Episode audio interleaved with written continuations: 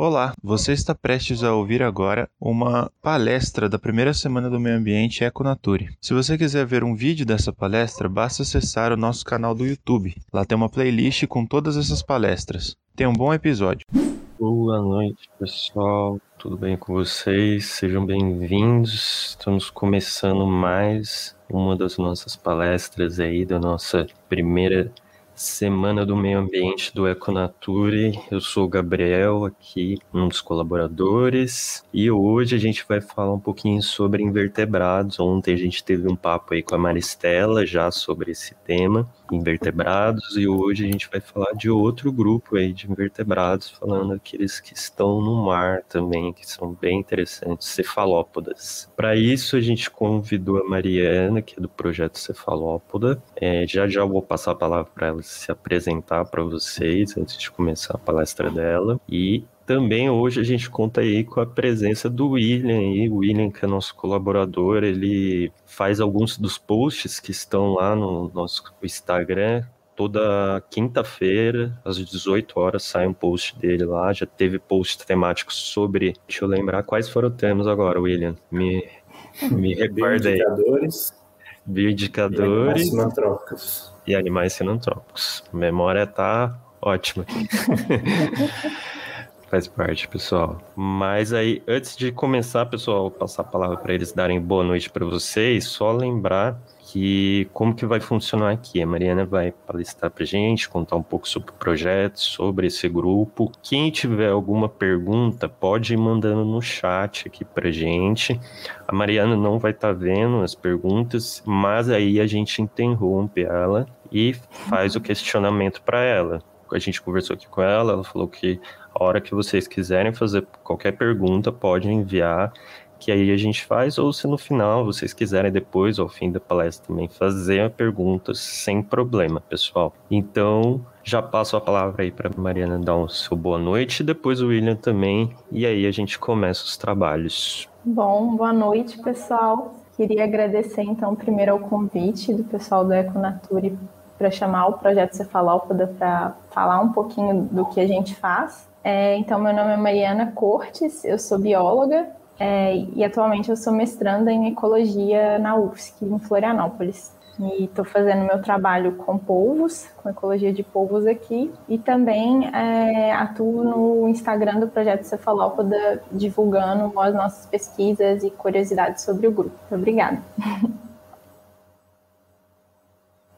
William? Boa noite, pessoal. Como o Gabriel falou, eu sou o William, sou um dos colaboradores do projeto Econature. Estou colaborando com eles faz pouco tempo, mais recentemente, assim, desde março desse ano. Eu estou frequentemente produzindo alguns conteúdos para o Instagram do pessoal também. Também já fiz algumas palestras particulares com eles, mas eu conheço eles desde o ano passado, então a gente está nessa parceria faz um tempinho já. Obrigado a Mariana por aceitar o convite, por apresentar esse grupo muito interessante para a gente. Eu gosto muito de cefalópodes pessoalmente também, apesar de ter uhum. trabalhado com crustáceos na graduação. Aproveitem aí e vamos lá. Joia, Mariana, tá aparecendo, tá bonitinho. Já temos uma Beleza. imagem linda aqui. Pode começar então, né? Pode começar. Beleza, então boa noite, gente, de novo, né? Então, eu fui convidada, né, pelos meninos para falar sobre o projeto Cefalópoda, e aí queria só falar uma, uma introduçãozinha antes, né, de como que vai funcionar a apresentação, como que eu pensei. É, como tem pouco tempo que eu estou no projeto Cefalópoda, eu comecei meu mestrado ano passado, eu resolvi decidir explicar como que começou o projeto, de falar de umas pesquisas atuais que a gente está tendo, mas eu não, eu não vou conseguir né, abordar todas as pesquisas que o, que o, o grupo, que o projeto fez ao longo desses 20 anos. Então, só para avisar algumas pessoas que eu posso ter esquecido ou não ter falado na apresentação, eu vou tentar pincelar o mais atual que a gente está estudando e como começou assim. E vou falar um pouquinho do grupo mesmo. Só para me apresentar, eu já comentei que eu sou bióloga, então formada pela FMG e estou fazendo mestrado na UFSC. Então, eu estou atualmente vinculada ao programa de pós-graduação em Ecologia da UFSC e é, ao Laboratório de Biologia de Teleócitos e Elasmobranquios, coordenado pelo professor Renato Freitas, que é meu orientador, e ao Laboratório de Métodos de Estudos Subaquáticos e Cefalópodes, é, coordenado pela professora Tatiana Leite, que é minha co-orientadora, e estou também, então, vinculada ao projeto Cefalópoda, que é coordenado pela professora Tatiana Leite também. E aí, então, antes de começar a falar o que, que a gente já fez, como que surgiu o projeto, etc., pensei em comentar quem são cefalópodes, né? Explicar por que, que o nome do projeto é Projeto Cefalópoda. Né? Então, os cefalópodes, eles são invertebrados do filo molusco, molusca, né? então que compreende um grupo de animais com corpo mole. Então, eu não vou falar todas as características do, dos moluscos, mas uh, só algumas para vocês relembrarem, assim, né? Então, aqueles animais como caramujos, lesmas, mexilhões, é, ostras, tem também aplacóforas, poliplacóforas, como os quítons, são todos moluscos, né? São animais que têm o corpo mole e que têm uma camada epidérmica que delimita o manto. Então, eles têm glândulas que eles secretam estruturas calcárias, né, e podem formar concha. Então, uh, as conchas são, são exclusivas, né, dos, dos moluscos. E eles também possuem uma região bucal com rádula que serve para raspar o alimento. E aí, dentro do, do filo molusca, tem uma classe que chama cefalópoda, então daí o nome do, do projeto cefalópoda, a forma como escreve, né, o nome da classe, que são moluscos exclusivamente marinhos. Então, eles têm conchas como náutilo, que é esse, essa figura de cima, superior na direita, ou eles têm a concha reduzida ou ausente. Né? Então, só os náutilos uh, possuem, possuem concha, e eles possuem círculos de braços ou tentáculos preenses ao redor da boca. E a boca, além de ter a rádula, ela também possui um bico córneo. Uh, então, eu coloquei essa figura aqui para dar uma explicada, não sei se vocês estão familiarizados com um cladograma, então uh, nesse, nessa linha aqui, não sei se estão vendo meu mouse, no tempo zero significa o tempo atual. Então todas as linhas, todos os ramos que chegam aqui são animais que estão viventes na atualidade. Né? Então aqui os cefalópodes viventes são os náutilos e os demais coleoides, né? as lulas, as sépias, os polvos. Então, todos esses outros ramos que estão aqui, que eles terminam em algum momento do tempo, são uh, animais que foram extintos. Então, vocês podem ver que os náutilos, se não me engano, atualmente existem seis espécies viventes de náutilos. Foi um ramo que diversificou há muito tempo desse outro ramo atual de cefalópodes. E aqui a gente, a gente tem essas uh, linhas tracejadas porque não é muito certo esse tempo, até porque os cefalópodes, por serem animais que têm a concha reduzida ou ausente, é, é muito difícil de ter fósseis. Então, é, muitos uh, grupos antigos, ancestrais, a gente não tem como ter acesso. Então, é, o que eu queria comentar da diferença desse grupo é que os náutilos que possuem concha, né? Então, a concha ela, é como, ela serve como uma proteção. Além da concha do náutilo, ela ter câmera, câmaras que o animal pode encher de ar e ajudar na flutuabilidade, ela também é uma forma de proteção. Então, eu não sei se já viram um vídeo de, de Nautilus nadando, e ele é muito lerdo, assim, né? Nadando devagar, como assim, ah, não tem problema eu ser predado, né? Porque ele tem uma proteção ali. Agora, os outros cefalópodes atuais, as lulas, as sépias e os polvos, eles têm o corpo todo mole, eles não têm essa concha de proteção. Então, ao longo desses anos, ao longo uh, na evolução, né, eles tiveram que uh, desenvolver características que permitissem que eles conseguissem viver no ambiente sem serem predados. Então, capacidade de, de coloração, de modificar texturas, né, de esconder, de nadar mais rápido. Então, a ausência de concha também possibilitou que eles pudessem nadar mais rápido. Então, é, isso seria uma introdução desse grupo e algumas imagens, por exemplo, aqui uh, no canto superior esquerdo. Então, Nautilus, eles têm essa concha com câmaras, igual eu falei, Uh, e eles possuem de 80 a 90 tentáculos sem ventosas. As lulas, elas são mais fusiformes, então ela tem, elas têm um formato mais hidrodinâmico. Elas possuem essas nadadeiras aqui no, na porção posterior. E elas têm, a gente fala 10 apêndices, né? Mas são oito braços e dois tentáculos. A diferença é que os braços são todos de ventosas, tem ventosas no comprimento inteiro e e os tentáculos só têm ventosas nas, nas extremidades. E as sépias, que normalmente são mais são menos conhecidas, né? Elas são é um pouco mais achatadas que as lulas, elas têm essa nadadeira lateral também, e elas também têm dez apêndices, então oito braços e dois tentáculos. E os polvos são, possuem oito uh, braços, né, que são interligados por essas membranas. Então, uh, eu falei uma apresentação assim só para vocês relembrarem quem são esses animais. Provavelmente já devem ter né, ouvido falar, ou visto na escola, ou mesmo na graduação. Mas um papel muito importante dos cefalópodes no ambiente é que eles estão presentes em praticamente todas as comunidades marinhas. Então, eles estão presentes em recifes de corais, estão presentes em costões rochosos, em planícies arenosas, em águas rasas, em águas muito profundas, em zonas hidrotermais. Então, eles estão em muitos ambientes. Em todos esses ambientes, eles são muito importantes é, na, cadeia, na cadeia alimentar. Então, só para dar uma relembrada também, ou, ou falar, se quem não sabe, né, a cadeia alimentar ou a cadeia trófica, ela, ela mostra níveis que mostram as relações do fluxo de energia numa comunidade, né? Então, é, essa imagem aqui está meio confusa, mas vou tentar explicar. São, quando a gente tem um animal e a setinha sai dele, significa que ele se alimenta desse outro animal. Então, aqui, esse animal se alimenta dessa lula, que se alimenta dessa anchova aqui, por exemplo. Então, vocês podem ver que para essa espécie de lula, por exemplo, ela, é, ela serve de alimento para muitas espécies de animais. E outros cefalópodes também, eles são uh, predadores muito vorazes. Então, além disso, os cefalópodes eles são um elo importante entre a cadeia alimentar pelágica e bentônica. Pelágica é aquela da coluna d'água e bentônica é associada ao fundo. Então, quando eu falo que é um elo entre a cadeia alimentar pelágica e bentônica, estou querendo, vamos imaginar assim, né? Há um predador de topo pelágico, né? Um tubarão ou um mamífero marinho. Ele se alimenta de outros peixes, sei lá, mas ele se alimenta de um cefalópode. E esse cefalópode, né, vamos supor que seja um polvo, ele se alimenta de organismos bentônicos, como crustáceos, uh, gastrópodes, bivalves.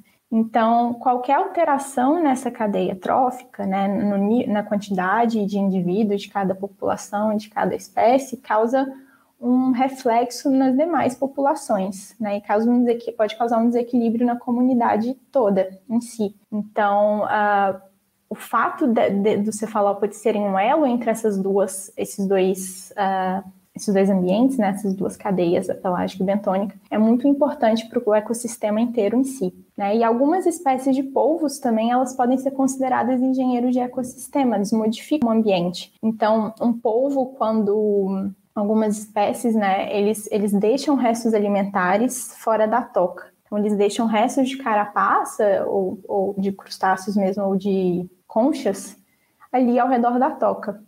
E ele também pode colocar pedras ao redor da toca, modificar um pouco. Então, por isso que a gente fala que eles são engenheiros de ecossistema. E aí, pensando em toda essa importância dos cefalópodes para o ecossistema marinho, apesar de mais de mil espécies viventes de cefalópodes, né, da gente saber que existem mais de mil espécies viventes, a biodiversidade na América do Sul ainda é pouco conhecida. Então, em um período de 20 anos, enquanto 150 novas espécies foram descritas para o Oceano Pacífico, apenas seis espécies, novas espécies, foram descritas em 50 anos para o Atlântico Sul. Né, e aí, a partir daí, então, o projeto Cefalópoda surgiu, né, para primeiro a gente tem que entender quais são os organismos que estão ali, quais são os animais que estão ali, para depois a gente conseguir pensar em qualquer outro trabalho, qualquer coisa para frente, né? Então, ah, desde que começou o projeto Cefalópoda, ah, nós identificamos três novas espécies de cefalópodes para a costa brasileira e atualmente a gente ainda está com cinco espécies em processo de descrição. E aí o que eu queria comentar aqui com relação à importância da taxonomia, a importância da gente descrever uh, as espécies e conhecer as espécies. Né? Então, se eu for pensar, ah, eu, eu quero conservar os polvos, né? como que eu vou, uh, vou pensar num plano de manejo para uma pesca, né? quer dizer, vou, vou pensar num plano de manejo para essa espécie, para pesca e tal. Então, como que eu vou falar isso? Falar assim, olha, você não pode pescar em tal período do ano, ou você não pode pescar é, animais maiores que tal tamanho, em tal local. Como que eu falo qualquer uma dessas coisas se eu não entendo a espécie que eu estou analisando, né? Que eu estou estudando. Então, assim, se eu não entendo a ecologia, se eu não entendo o ambiente que a espécie está, se ela está no fundo arenoso, se ela está no fundo rochoso, se ela, qual o período de atividade dela, qual o tamanho de maturação, né? Quantas vezes a espécie reproduz antes de morrer? se eu não entendo vários aspectos da ecologia e do comportamento das espécies, da morfologia mesmo, eu não consigo pensar em nada para conservação. Então, entender quais são as espécies, a descrição delas e, e da biodiversidade é muito importante para a conservação. E aí, então, a partir daí, né, que começou o projeto Cefalópoda, eu ia até comentar, comentar gente, desculpa, eu tô, eu falei uh, no título da apresentação, né, 20 anos de projeto Cefalópoda, e eu me toquei, na verdade, são 21, que a gente já está em 2021, e eu não, não me pensei para isso. Mas, então, o projeto Cefalópoda começou em, nos anos 2000, com a dissertação de mestrado da professora da Tatiana Leite, né? Então, como eu estava falando que tinham poucas, a gente conhecia, conhece poucas espécies para o Atlântico Sul. Nessa época aí, é, meio que consideravam que polvo era uma espécie, Octopus vulgaris, no Brasil. Ah, tem polvo, é Octopus vulgaris. Então, a primeira coisa que a Tatiana fez foi caracterizar a fauna e foi identificar quais são as espécies de polvos que tinham nas águas rasas do litoral do Rio Grande do Norte e ilhas oceânicas. Então, no caso, ela fez em Fernando de Noronha. Então, ela começou, pelo mestrado, a descrever, identificar quais são essas espécies. Eu falei que é, é tão importante isso. Né? Então, uma das áreas de pesquisa que começou aí, mas está até hoje no, no projeto Cefalópoda, é a taxonomia, e comentei as, as espécies que a gente descreveram, que as espécies que descrevemos, mas a Tatiana foi orientada, então, durante o mestrado e doutorado, pelo professor Manuel Raimovici, professor da FURG, no Rio Grande do Sul.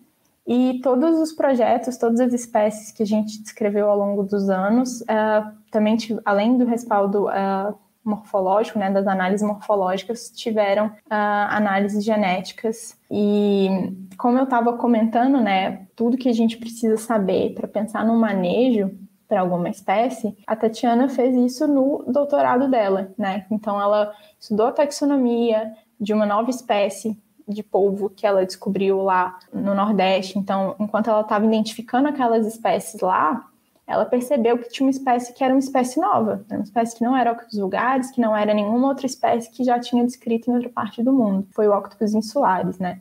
Então, ela descreveu a espécie, estudou a distribuição, a ecologia alimentar, o que que come, estudou a pesca para ver se como acontece a pesca dessa espécie, né, se ela é sustentável, não é sustentável, e para pensar numa opção de manejo para essa espécie. Né? Então, durante o doutorado mesmo também, a Tatiana fez uh, doutorado de sanduíche no Canadá, na Universidade de Lethbridge, e ela foi orientada por essa senhora, a doutora Jennifer Metter, que é, ela é bióloga, mas ela tem uma parte da formação dela em psicologia. Então, ela é uma pesquisadora muito renomada atualmente uh, nas áreas de cognição de cefalópodes, personalidade, inteligência, aprendizado, padrões corporais de lula, tomada de atitude de polvos e também a ética e bem-estar no trabalho com esses animais. Então, eu coloquei aqui só um, alguns artigos que a Jennifer escreveu junto com a Tatiana, tem mais, mas uh, relacionados com esses temas de aprendizado, de personalidade uh, e escolha de, de presas de polvos. Né? E aí queria linkar aqui também que até hoje gente, o projeto Cefalópoda tem parcerias internacionais com os nossos projetos. Então aqui no canto superior esquerdo é de um trabalho, até desse trabalho aqui, na verdade, desse artigo aqui, desse primeiro, né? Né? Diversidade na dieta do Octopus cinea uh, na Polinésia Francesa, em Moreia. Então, um quando eles foram fazer as coletas para esse artigo. Aqui também, esse daqui é o Octopus cinea. Então, temos parceria em vários países, né? Nos Estados Unidos, Canadá, México, na Europa também. E aí, até hoje, a gente tem essas parcerias, estamos fazendo pesquisa e discutindo, escrevendo, escrevendo artigos. E aí, uma outra área que a gente tem de pesquisa no projeto Cefalópoda é neurociência. Então, a Silvia Medeiros, ela está atualmente fazendo o doutorado dela em neurociência de polvos. Ela é, é orientada pelo professor Siddhartha Ribeiro, que é um neurocientista, ela é do Instituto do Cérebro, na UFRN. E eles viram, né, esse, esse artigo aí, ele foi recém-publicado esse ano, falando que os polvos eles têm um ciclo ultradiano de sono. O que, que é isso? É um ciclo que se repete né, várias vezes é, em um período de 24 horas. Né? É um ciclo que, que dura menos que 24 horas. É isso. Então, uh, os povos têm esse ciclo de sono, tem essa alternância de sono tranquilo e sono ativo. Então, assim, uh, os povos têm o sono tranquilo, depois eles têm o sono ativo e tem até um estado de alerta. E que esse estado de sono ativo, né, esse estado de sono tranquilo e sono ativo, ele tem uma duração. A duração desse, desse estágio de sono, ele foi similar ao que já foi encontrado e estudado em, uma, em sépias. E que nas sépias, esse tempo do sono ativo foi, é, foi análogo ao sono REM de mamíferos que é aquele sono que, que acontece nos sonhos e que está relacionado com a consolidação de, de aprendizado, consolidação de memória. Então, assim, não estou falando que os povos sonham, mas os povos têm um, um ciclo de sono que pode ser é, análogo a esse sono que acontece nos mamíferos em que acontecem os sonhos. Tá, então muito interessante esse, essa área que a Silvia está estudando. E aí um outro uh, trabalho recente do, do nosso projeto foi a descrição de uma espécie de polvo pigmeu desse gênero Paroctopus, né, que foi um, a menor espécie de polvo do Atlântico Sudoeste. E essa espécie tem a peculiaridade que ela só foi encontrada em lixo. Então, ela só foi encontrada em latinhas em snorkel. Inclusive, encontraram duas desovas, acho que uma foi num snorkel e a outra uh, numa latinha de refrigerante. E aí, então, uh, a gente não sabe, na verdade, por que, que esse animal ele tá, ele só foi encontrado no lixo, né? Então, será que, ele, que oferece alguma vantagem para ele? Ou será que tem muito lixo e ele só habita ali? Então, são perguntas futuras que a gente ainda não, não sabe responder. Mas aí, é, atualmente também a, a Tainá Barcá está fazendo o mestrado dela é, em oceanografia na FURG, então ela é orientada pela professora Maíra Proietti, e ela está estudando, através de ciência cidadã, ela está recebendo imagens do mundo inteiro e, e né, pergunta para as pessoas profundidade que a pessoa tirou a foto, localização, etc. Está recebendo imagens de cefalópodes com lixo. Então ela vai avaliar uh, todas essas informações e para a gente tentar entender melhor uh, qual a relação uh, dos cefalópodes com lixo. E até agora, a maior parte dos a maior parte das fotos mesmo recebidas são a associação de polvos bentônicos né, com, com lixo como, como proteção, se fosse toca. E aí, outro trabalho que está tendo é o meu projeto de mestrado, e aí vou falar um pouquinho para você sobre ele. Então, estou fazendo mestrado na UFSC, né, igual eu falei. Esse projeto está sendo financiado pelo programa Bolsas Funguio, Conservando o Futuro, em parceria com o Instituto Humanize. E o meu projeto é sobre a importância das áreas rasas para o povo octopus americanos, efeitos da proteção ambiental e da pesca. Então, o octopus americanos é uma espécie que ela foi recém-redescrita em julho do ano passado. Então, lembra que eu tinha falado para vocês no início da apresentação que no Brasil era considerado assim, ah, polvo é octopus vulgaris, só tem uma espécie, ou não se conhecia direito quais eram as espécies de polvo. Né? Então, uh, depois da descrição de algumas espécies, a gente viu que, que por exemplo, esse, essa espécie com essa distribuição em azul é o Octopus insularis, que foi a espécie escrita pela Tatiana, né, lá no mestrado, no doutorado. E aqui, essa de distribuição em verde, o Octopus americanos. Então, antes, tanto Octopus insulares quanto Octopus americanos eram considerados Octopus vulgares, que na verdade é uma espécie do Mediterrâneo e do norte da África. Então, uh, todas, tudo que a gente sabia de ecologia e comportamento e tudo era estudado para o Octopus vulgaris senso estrito, que é o da Europa. Então, na verdade, a gente não sabia uh, as características das espécies daqui.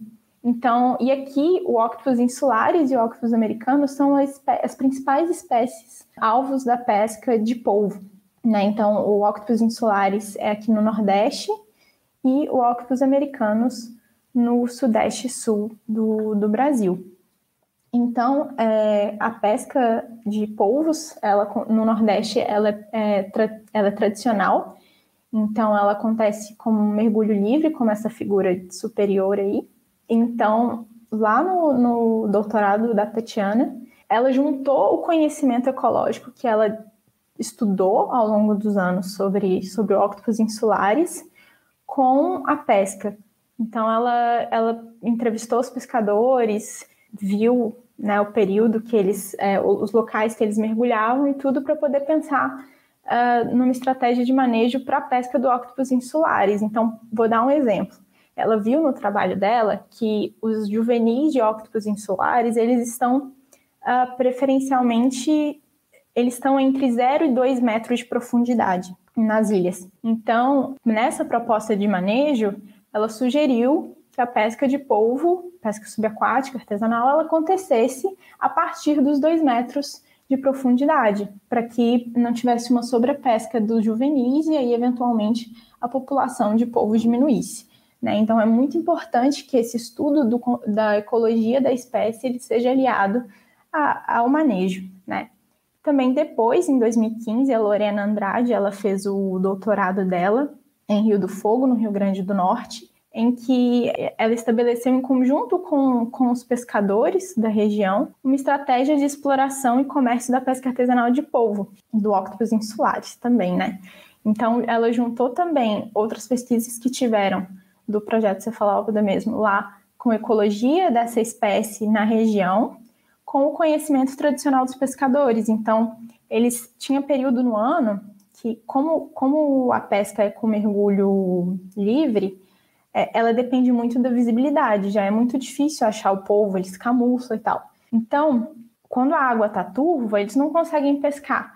Então, é, elas, eles surgiram como alternativa para esse período que a água tivesse turva, que os pescadores pudessem continuar pescando. Então, eles introduziram a, a, pesca de potes artesanais, então foram potes que ela fez junto com os pescadores. Eles viram locais para pescar, me, me, os melhores locais para pescar, quais épocas do ano, se tinha diferença, né, usando essa metodologia uh, em períodos com água mais turva, menos turva.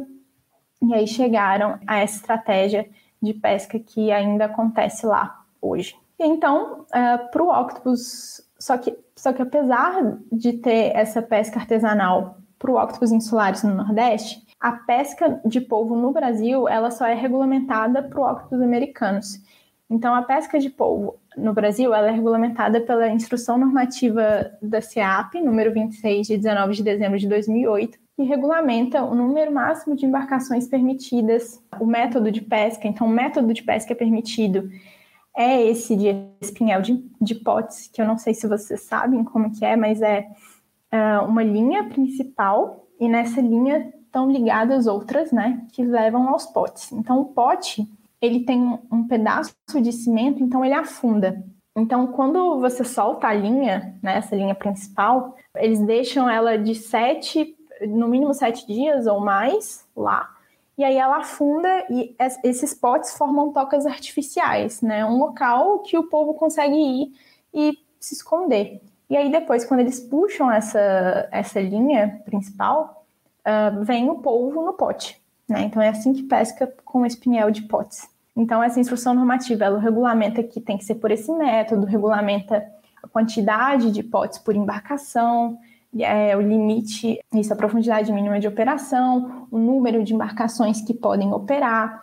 E essa instrução normativa também regulamenta essa pesca só do Espírito Santo até o Rio Grande do Sul. Tá? Então, uh, em dezembro do ano passado, é, saiu essa portaria é, que alterava algumas, uh, algumas uh, instruções dessa instrução normativa, como, por exemplo, a redução da profundidade mínima de pesca de 70 para 35 metros. Então, é, como no Brasil a gente, eu tinha falado que a gente não tem, não, não sabia muito sobre as espécies de polvo, né? Então a gente não sabe, não sabia muito sobre octopus americanos.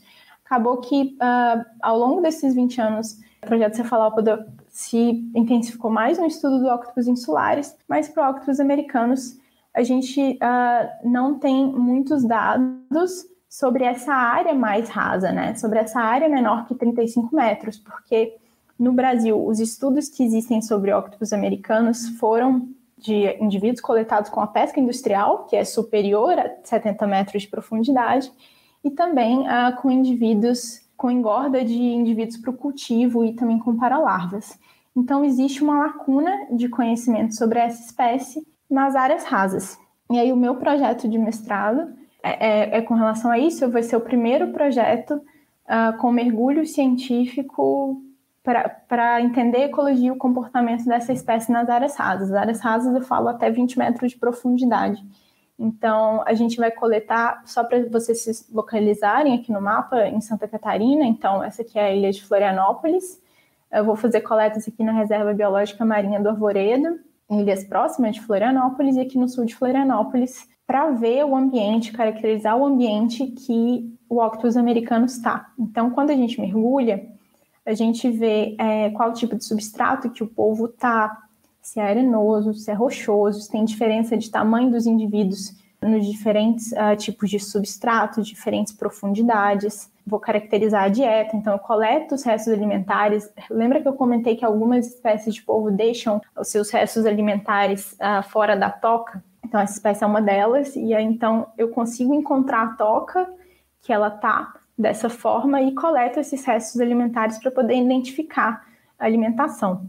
Uh, bom, é isso. Então, com relação à divulgação do projeto uh, Cefalópoda, é, lá essas figuras da direita são atuações em escolas lá em Fernando Maria, de Noronha.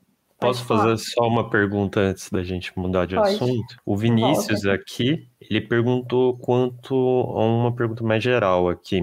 Onde os povos são mais abundantes no Brasil? Onde seria melhor estudá-los, por exemplo? Nossa, não sei te falar, porque eles estão em todos os ambientes. Então, se, se a gente fala que, olha, ah, eles são mais abundantes em Florianópolis, mas é porque a gente está mergulhando em Florianópolis, sabe? Eu, eu não sei te falar porque a gente não mergulhou em toda a costa.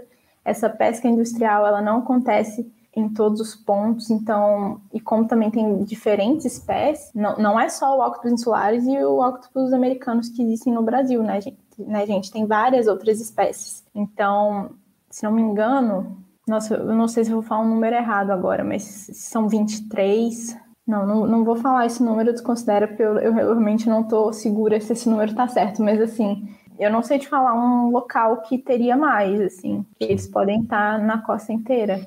Agora, com relação a, a áreas mais rasas ou mais profundas, isso, isso também, também iria. Acho que tem muito aquela relação de espécie específico, né? Tipo, comportamento, que nem se a gente pegar. Uhum. Vai, vamos mudar um pouquinho, mas falar de Nautilus, por exemplo. Nautilus vai estar restrito em, um, em uma localidade, é diferente de outras espécies, e aí muda tudo isso, né? Uhum. Então, querendo ou não, sempre que a gente trabalha com uma espécie aí, independente de que o grupo seja, sempre vai ter essa questão de a gente não vai ter áreas, acho que mais abundantes ou menos abundantes, vai depender muito do grupo que você está estudando e da espécie, né? É, pode ter, pode ser assim que nos trópicos tem uma maior diversidade.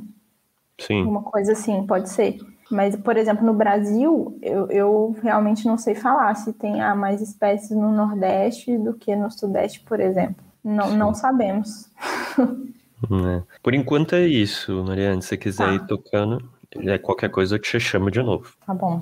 Se quiserem fazer uma pergunta relacionada a isso, gente, tá tranquilo. Então, com relação à divulgação, estava falando que no projeto a gente fez é, divulgação em escolas, que eu lembro agora de nome, Museu Itinerante de Ambientes Recifais, é, Oficina Amiguinhos do Povo, é, algumas oficinas que tivemos em escolas, então esse aqui foi Fernando de Noronha, aqui um exemplo que um dia que levaram crianças para o ambiente para mostrar onde que o povo vive, etc. E a gente também faz cursos de extensão, né? Como esse curso que essa foto é de um curso de taxonomia e ecologia de cefalópodes se não me engano, se não me engano, foi o último curso que a gente deu antes da, da pandemia.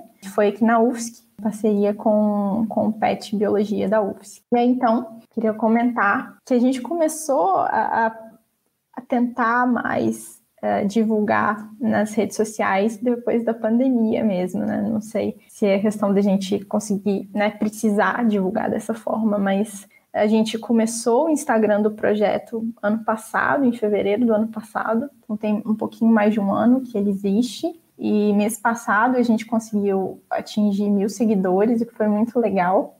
E é muito legal uh, em todas as postagens, assim, ver que as pessoas participam e se interessam pelo assunto, se interessam por esses animais. Então é muito bacana ver a participação de vocês naquilo que a gente pesquisa mesmo. É muito legal. E aí, no Instagram em específico, a gente tem feito postagens das espécies brasileiras de polvos e lulas. E aí, por isso que eu falei 23 espécies, mas, nossa, realmente não tô lembrada. Mas tem um post lá, tenho certeza que eu tô falando a quantidade de espécies de polvos e lulas no Brasil. Podem dar uma olhada. E também a gente está intercalando com algumas curiosidades sobre os cefalópodes. Então, se também tiverem sugestões e quiserem saber alguma coisa, sempre podem mandar mensagem para gente e, e, e perguntar pode até virar um post futuro para a gente falar para mais pessoas. Então, a gente tem um Facebook também e um canal uh, no YouTube. E outra coisa de, de divulgação, esses livros não são sobre a gente especificamente, mas esses dois livros são uh, livros escritos por essa jornalista, Simon Montgomery, que ela escreveu esses livros de divulgação sobre polvos. Então, ela fala de pesquisas na área, fala muito da Jennifer Matter e fala, inclusive, daquele artigo que eu falei, da, daquela viagem, pro, daquela expedição para a Polinésia Francesa. Então, nesses dois livros, eles citam, ela cita a, a Tatiana e algumas pesquisas que tiveram em parceria. E é muito interessante, indico muito. E outra coisa seria o, o filme, o documentário do professor Polvo. Não sei se vocês já viram, mas também indico muito. É, a Jennifer também, ela foi a cientista que, que deu o respaldo é, científico para o filme, né, para as informações passadas nesse documentário.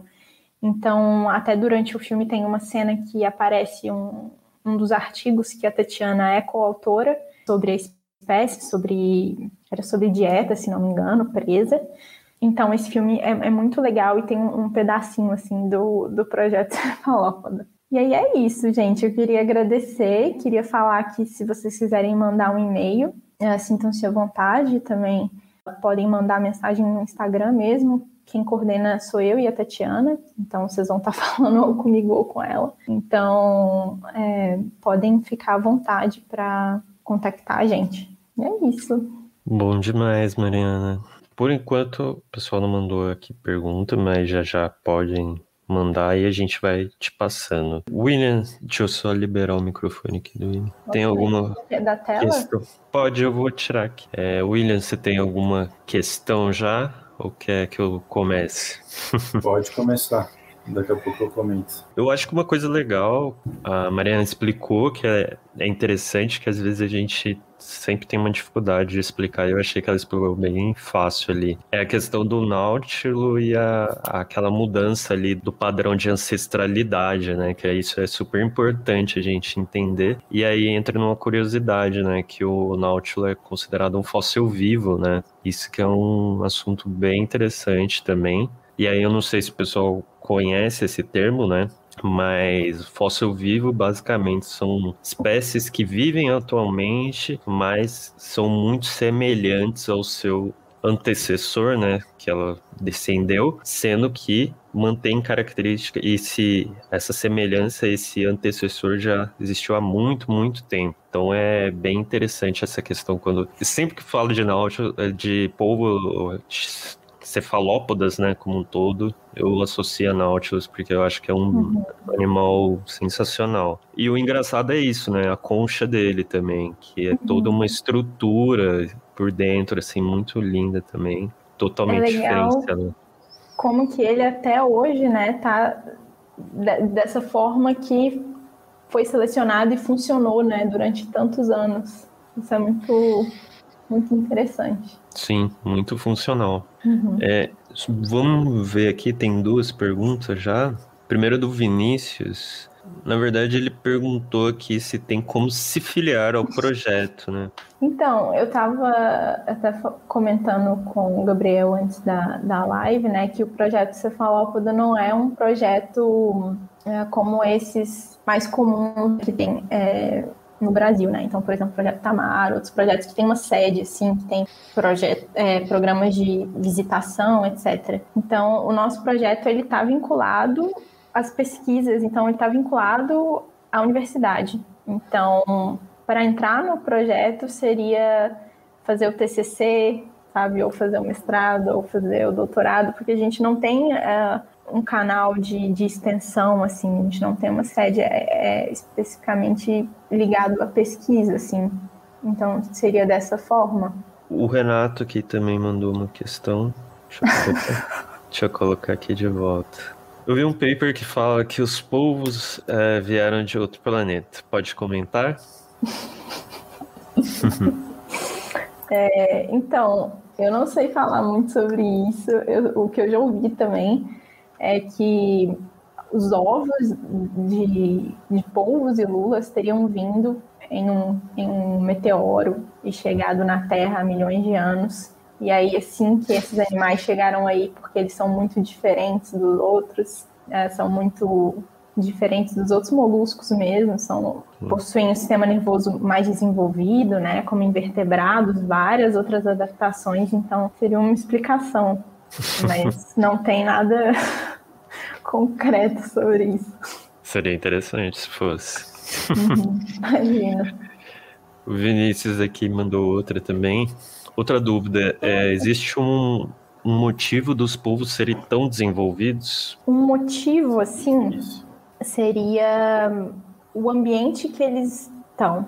Né? Então, eu não estou falando de lulas, nem das sépes, nem dos náuticos, mas os polvos, eles vivem, em sua maioria, num ambiente bentônico. Então, aquele ambiente ali, ele é um, um ambiente muito diverso, com muitas, muitos animais, muitas estruturas, muita informação.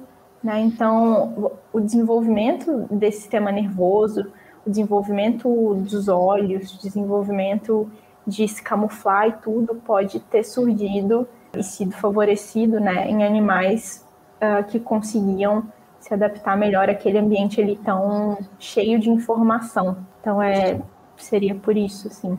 Eu só queria fazer uma ressalva quanto a essa pergunta, uhum. Quanto ao fato de a gente usar o termo desenvolvimento, assim, que às vezes a gente cai nessa e é importante lembrar que não existe mais desenvolvido ou menos desenvolvido quando a gente compara espécies uhum. ou, ou entre espécies, porque na verdade são desenvolvimentos para diferentes finalidades e diferentes intuitos, então não quer dizer que o humano é mais uhum. desenvolvido que um cefalópoda ou que um cefalópoda uhum. é mais uhum. desenvolvido que um humano. Então é só é. para a gente tomar esse cuidado aí, pessoal. E queria, queria acrescentar isso que você falou com o termo evoluído também. Né? Então todos aqueles animais que estão no tempo zero, né? Então na atualidade eles são igualmente evoluídos para estarem hoje no presente, né? Então também não faz muito sentido falar que um outro animal é mais evoluído, né? Tipo, ah, que o polvo é mais evoluído que o Nautilus. Não, porque eles estão igualmente no mesmo tempo evolutivo, vivendo e sobrevivendo. Então, é, esse termo também uh, tem que tomar cuidado. Sim. Beleza, é... posso comentar duas coisas aqui rapidinho? Só falar um negócio. Uhum. Vinícius, sim, eu, eu vi aqui que foi entre aspas, mas não foi especificamente para você, não. É geralzão mesmo. Porque eu já a gente vê direto muita gente usando esse termo errado. Então. Até pode... biólogos mesmo, às vezes sim, escapa, né? Sim, não é especificamente para você. Pode ficar tranquilo. tá, a primeira coisa que eu ia comentar é justamente sobre o Vinícius, que na palestra de ontem ele estava também. E ele comentou que ainda está no ensino médio, né? Então algum erro de, de termo que ele usa aí, porque ele não teve o treinamento específico de biólogo ainda. Ele falou que talvez vai fazer biologia, a gente está torcendo para ele se decidir. Ah. Outra coisa que eu quero comentar é que eu tenho um livro maneiro que não sei se vocês conseguem ver, Lulas e Povos do Litoral Brasileiro. Uhum. Esse livro eu ganhei numa palestra que eu participei na faculdade, ele é de 2011. Legal. E, e aí você falou, né, Mariana, que já tem mais de mil espécies catalogadas de polvo e lulas no mundo, assim, cefalópodes no mundo. E aqui no livro está falando que tem 800 e pouquinhas. Então, desde 2011 até agora, a gente já viu que já deu uma, né, aumentado. O povo já descreveu mais espécies, ou o próprio complexo do octopus aí, que uhum. antes era tudo octopus vulgares, inclusive aqui no livro diz que a única espécie de polvo do Brasil é o octopus vulgares, né? Isso é um conhecimento do começo da década passada. Uhum. Já foi já foi melhor desenvolvido pela ciência uhum. agora. Uhum. A gente já sabe que tem mais de uma espécie, pelo menos, não é tudo octopus vulgares, né? Uhum. E aí uhum. varia a distribuição, varia ecologia, varia bastante coisa. Eu só é, queria ressaltar essas coisas. Né? Eu nem comentei também na apresentação, mas o octopus insulares, ele era considerado vulgares, né? E ele tá nesse complexo octopus vulgares, mas em um trabalho de uma aluna uh, do projeto Cefalópoda também, a Françoise Lima, ela viu que o octopus insulares, na verdade, ele está mais relacionado com outra espécie, o octopus minus, que é do Pacífico, ali do, da costa América para o Pacífico, uhum. né? E que ele está relacionado ali antes da formação do Istmo do Panamá. Então, a gente falava de octopus vulgares achando que é tudo a mesma coisa, mas na verdade é tão diferente, né? Até evolutivamente, essas espécies, e, e foi possível né, descrever mais espécies, igual você está falando, também pelo avanço da, dos estudos de genética mesmo e outras, outras sim. análises. Sim, sim, muito interessante. Uma coisa que você falou que eu fiquei que foi, eu achei muito interessante é a relação lá com o lixo, né? Aquele trabalho que tem sobre isso. Ontem a gente teve a palestra da Maristela, né? E ela falou sobre ciência cidadã e agora a importância da ciência cidadã e agora com essa partezinha também reforça de novo isso, né? O papel uhum. que a uhum. ciência cidadã pode ter nas informações. Aí me veio uma questão, nos estudos que vem tendo sobre isso, já tem alguma associação desse uso ser relacionados a tocas meio que oportunista, alguma coisa do tipo? Então, hum, não sei, a gente ainda não sabe se qual seria o motivo, assim, né? Eu também não gosto de falar motivo, mas por que, que eles estariam usando o lixo, né? Se é porque tem menos disponibilidade de, de conchas e ou tem muito lixo, então acaba usando mesmo porque está disponível. Uhum. E aí agora acabei de pensar também que seria a mesma coisa dos potes, né? Da pesca de potes, é a formação de uma toca artificial ali e os povos entram. Então poderia ser nesse sentido também, né? De formou ali uma uma toca artificial, não um esconderijo, e aí eles estão usando. É, quando Mas você falou. Assim, quando você falou da pesca de potes, eu fiz essa associação também, que veio a primeira coisa, é, tipo, parece com lixo a mesma ideia. Uhum. Não sei se tem também isso, se já se dá para investigar isso também, mas é o tipo de lixo, né, que eles estão se associando. Uhum. Que isso talvez poderia para ver se existe ou não um padrão, né, para explicar também, que eu acho que é muito interessante a gente pensar. Uhum. William, quer fazer mais alguma pergunta? Não, não me veio nada na cabeça, mas é, tem, tem um monte de curiosidade bacana, né, sobre os cefalópodes, né? Tipo, a primeira vez que eu vi um, ao vivo mesmo, um cefalópode mudando de cor, né, com os cromatóforos, eu acho bacana, nem sei se todo mundo sabe. Inclusive, quando eu estava no uhum. ensino médio na, na pele do Vinícius aí, eu sempre também gostei, né, de biologia e tal. E aí eu vi os documentários, vi as curiosidades na, na TV, na internet. Os meus amigos da sala não acreditavam que os povos mudavam de cor. E aí, agora que eu sou biólogo, eu posso provar. Além da camuflagem você já viu alguma coisa? Não sei se, se em polvo acontece também. Eu sei que em CEP acontece. Eles usam para caçar, né? Eles usam para enganar as presas ou, ou só para se proteger de predador mudar também. a coloração, né? Isso, isso. Se muda, se muda para presa também. É, também, mas não só a coloração, né? A textura também, para conseguir se camuflar melhor ainda. Eles conseguem fazer papilas, né? Que que às vezes mudam a textura também. E aí, se não me engano, tem um padrão, uh, tipo, chama cloud, que é tipo, parece, ele vai, ele vai fazendo umas, como, umas mudanças rápidas e parece que tem uma nuvem, sabe? É como se fosse a uhum. sombra da nuvem na água passando. E aí Nossa. que esse padrão ele usa para caçar assim, porque aí ele fica mais escondido, né? Tipo, é como se ele não estivesse ali, porque o animal tá vendo a nuvem passando, sabe? É muito louco. Tem um vídeo desse padrão no nosso canal do YouTube, é curtinho. E aí eles podem usar então é, essa camuflagem tanto para se esconder de predadores quanto para para caçar também. E eles também mudam a coloração em momentos de não de cópula, mas de de corte. Então eu, eu tô lembrado de uma situação de com lulas que as lulas mudam um lado quando elas estão viradas para fêmea e, e, do outro a outra metade está de outra coloração porque está para o outro macho. Então, é, eles também uhum. têm esses padrões diferentes Nossa. de coloração para essas situações de reprodução. E também no sono, que eu comentei, né, que estava fazendo aquele estudo da Silvia, que viram que o povo tem esse ciclo de sono e tal. No sono, na etapa lá do sono tranquilo, ele fica menos colorido e tal, mais pálido. Mas na parte do sono ativo, ele muda de coloração rápido, cores fortes e tal. Então isso acontece também quando ele tá dormindo. Massa. Sonhando, não sei. Aproveitando essa questão de mimetizar, a gente tem, tem mais três perguntas aqui, eu vou fazer elas na sequência dos assuntos que a gente está falando aqui. Só o comentário do Vinícius, ó. Uhum. ele já vem documentários mimetizarem linguados e até plantas. Acho muito interessante. E aí o Antônio, que é o nosso colaborador aqui do Econatura também, ele mandou aqui, ó, aproveitando o gancho do William. Outro dia um aluno me perguntou se os povos conseguem enxergar cores. Eles conseguem? Ai, gente, eu acho que sim. Eu lembro de ter lido isso, mas eu não sei é.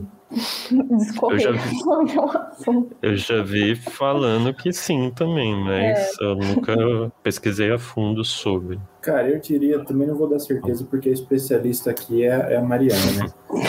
Mas. É, os povos não vou dar certeza, mas as lulas creio que sim, né? Porque se elas usam essa mudança de cor na, no comportamento de cópula, né? De corte, faz sentido elas é. conseguirem enxergar as cores do, do macho rival, ou da fêmea, ou a fêmea uhum. enxergar a cor do macho. Então acho que sim. Sim. Uhum. Faz sentido. É, é aquela questão, talvez não seja tão complexo quanto a gente enxerga, ou talvez seja até mais, né? Uhum. talvez sim. O Vinícius aqui também mandou. Sobre isso, os cefalópodes no caso, os polvos, que devem ser os mais possíveis, podem ser encontrados em praias frequentadas ou apenas em lugares mais afastados, no caso, afastado de pessoas? Podem ser encontrados em, lugares com pessoas também. Por exemplo, que a distribuição dos cefalópodes, né, dos polvos, que a gente sabe, é que ela tá mais, ela pode estar mais relacionada com a disponibilidade de alimento, com o tipo de substrato, né, disponibilidade de tocas.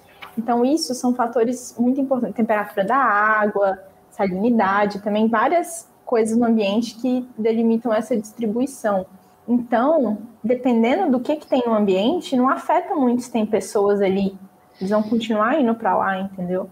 É, por exemplo, dois locais que eu tenho coleta aqui, um que é no Pântano do Sul, uma praia no sul de Florianópolis. A praia ali, ela é do lado de uma vila de pescadores. E ele é um lugar que a gente sempre encontra muito povo. Então, assim, e tem lugares que a gente foi coletar, que é ilha, que é afastado, e no, quase não encontramos povo.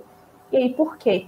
Não está relacionado com a presença de pessoas, não não está relacionado com a pesca, não sei, né? Eu tô, fazendo isso no, no meu projeto de mestrado, mas assim, está relacionado com outros fatores, a distribuição dessa espécie provavelmente está relacionada com outros fatores do ambiente, isso, relacionado com outros fatores do ambiente. Então, dependendo da espécie, ela pode estar sim num, num ambiente próximo de pessoas, não necessariamente super, super longe. E mais uma pergunta aqui do Antônio. Pura curiosidade, cefalópodas já foram encontrados em estuários ou ainda mais longe em água doce? Em água doce, não mas em, em estuário, sim. Eu, eu lembro de um, de um trabalho, ai, agora eu não lembro se era um trabalho do Octopus vulgaris senso estrito, lá no Mediterrâneo, acho que era em Portugal, que eles viram isso também, tipo, deságue de rios. Então, é, fora outras é, características ambientais que eles analisaram lá na, nas coletas deles. Mas agora eu não tô lembrada se eles viram mais juvenis perto do, do deságue ou, ou, era menos? Agora eu não lembro, mas assim, em estuário sim, mas, mas em, em rio não. Entendi. Teria que ser um pouco salobra a água salgada ainda.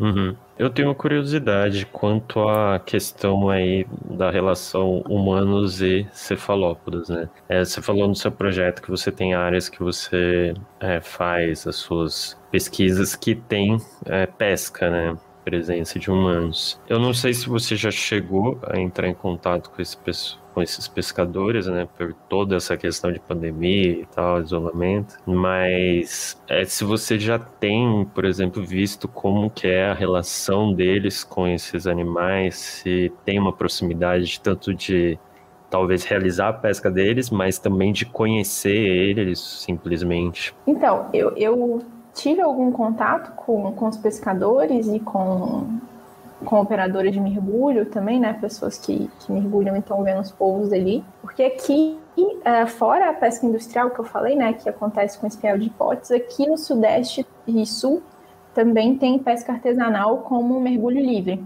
Igual aquela lá do, do Nordeste, né? De como pesca subaquática. Uhum. Então, uhum. é, eu cheguei a mandar um formulário online para pescadores é, praticantes da pesca subaquática, e também entrevistei alguns pescadores ali no, no Pântano do Sul, que eu estava comentando. E eles têm um conhecimento da espécie, mas não é alvo da pesca, sabe? Eles, eles pescam outros animais e quando encontram, pescam polvos é, ou também pescam para usar como isca, para pescar garopa. Então, eles têm um conhecimento, mas tem poucos pescadores aqui que são pescadores exclusivos de polvo, que é diferente lá do Nordeste. Lá no Nordeste, lá em Fernando de Noronha, o cara é pescador de polvo, sabe? Então uhum. lá, eu não sei te falar o, o, o, nível de conhecimento deles, de conhecer a espécie, mas imagino que assim, conhecem muito. E aqui também, com certeza, eles sabem mais do que eu, que comecei a, a pesquisar no passado. Né, mas eles não têm esse alvo da, da pesca de polvos aqui, assim, exclusiva de polvos. Entendi. E respondi?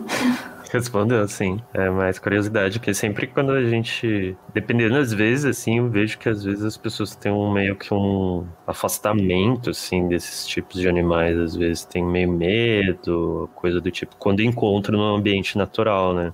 Ah, acho que eles não, não têm medo, não. Então, é, é por, não provavelmente não ouvi ninguém falando né? que, que tem medo, assim, todo mundo, ah, muito legal, muito bom, né, gostoso. Não. e outra questão também que eu tenho de curiosidade é quanto ali a atuação com as escolas também, como que é a recepção de crianças quanto a esses temas, ficam muito curiosas. Eu não sei, porque eu não participei dessa interação nas escolas né? Uhum. Foi, foi quando a Tatiana estava lá no Nordeste. Não, ela mudou recentemente aqui para Florianópolis. Então aqui a gente não chegou a fazer nada em escola, a gente só fez esses cursos de extensão. Então eu não sei, mas eu imagino, né? Eu realmente não sei.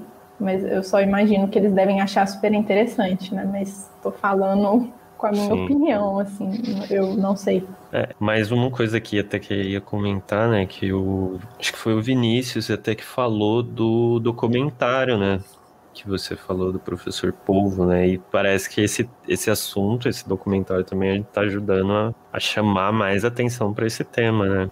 Muito legal, pelo que me, me, falaram. Eu ainda não assisti, mas falaram que é muito bom esse documentário, né. uhum. né. Tem que assistir, é muito bom. E esse, essa espécie do, do documentário, ela também está nesse complexo aí do Octus vulgaris, mas já sabe que não é o Octus vulgaris da Europa, né? O senso estrito. Então, uh, alguns trabalhos com genética mesmo, até esse de descrição do Octus americanos para cá, eles viram que essa espécie do sul da África ali, ela é muito próxima, ela é mais próxima do Octus vulgaris senso estrito e do Octus americanos.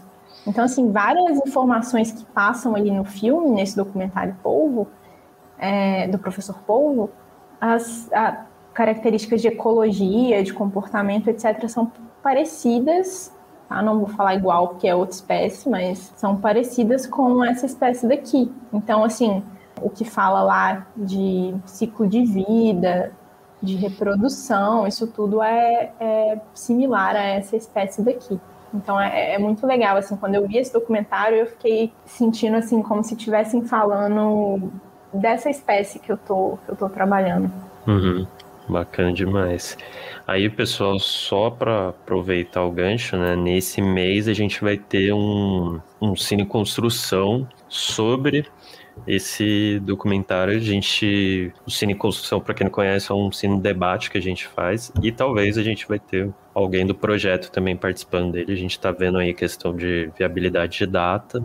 Mas já fica o convite que na próxima semana aí já vai ter mais informações sobre a data certinho e quem vai participar. E o Vinícius também comentou aqui que o documentário deu até vontade de mergulhar, só falta ele saber nadar. Importante, Vinícius. Isso aí é fundamental. É, querer é o primeiro passo. primeiro passo, senão perigoso. Só fazer passar aqui quem esteve assistindo, a Caroline, aqui, o Renato, a Luana, Vinícius, né? Deixa eu ver, a Luana aqui, ó, muito interessante, Nana, parabéns pela apresentação e pela pesquisa. Uh, Caroline, parabéns pela palestra e pesquisa, vinda longa ao projeto. A Lilian Lemos também, parabéns, Nana, ótima palestra. E Obrigada, é isso. William, você tem mais alguma questão, alguma curiosidade aí? Eu tinha uma pergunta, mas ela acabou respondendo no comentário que ela fez no seu, que eu ia perguntar como que era a interação com as escolas e tal, e se ela teria alguma dificuldade né, da aceitação do público, porque os povos não fazem parte da que a gente chama de fofofauna. Eles são meio estranhos, meio né, gosmentos, uhum. molengas e tal, mas eles são muito interessantes e tem, tem gente que, que vê essas coisas, né? Tem gente que só acha eles esquisitos e até nojentos, uhum. né? Mas, mas como você falou que não teve contato direto com, com as escolas, né, por causa do tanto da, da pandemia quanto da mudança uhum. recente da, da outra moça, que eu esqueci o nome dela. Da Tatiana. A Tatiana, a mudança da Tatiana para cá recentemente, né? Então, era uhum. isso, né? Eu queria saber disso, mas como você não teve esse contato ainda, fica para a uhum. próxima.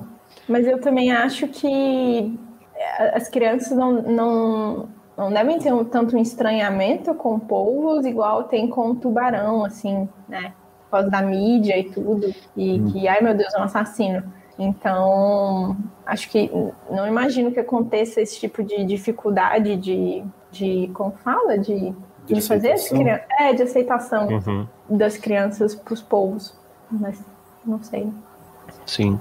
Mas, por exemplo, na, agora que você falou, né? Você falou da questão do Instagram, que é recente, que vocês têm trabalhado, né? Uhum. O, pelo que você falou, a aceitação está sendo boa até, né? O pessoal é tem mostrado interesse, né? Uhum.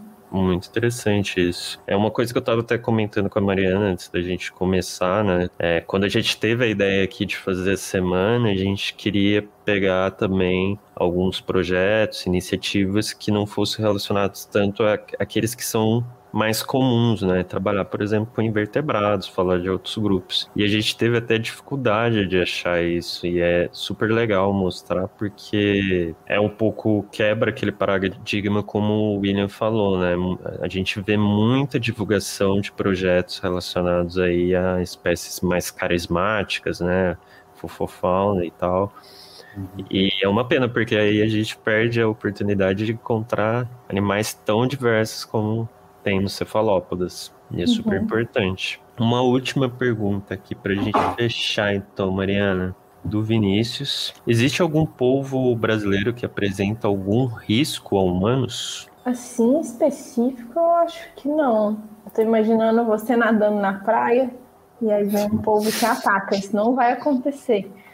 Mas, assim, pensando que é um animal e, e, se você for lá, né, e perturbar ele, se ele pode revidar de alguma forma, ao invés de só fugir, pode, né?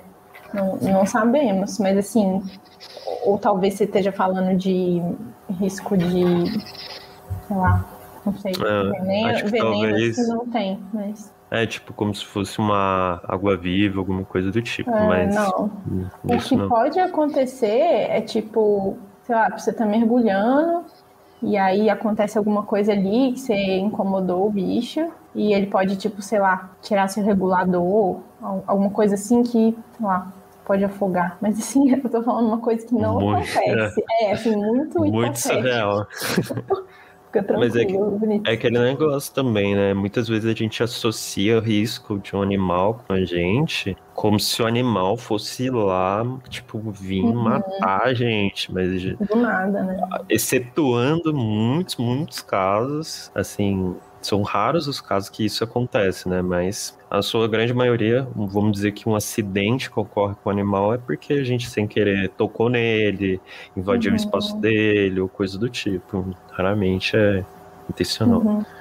Ou às vezes imprudência mesmo.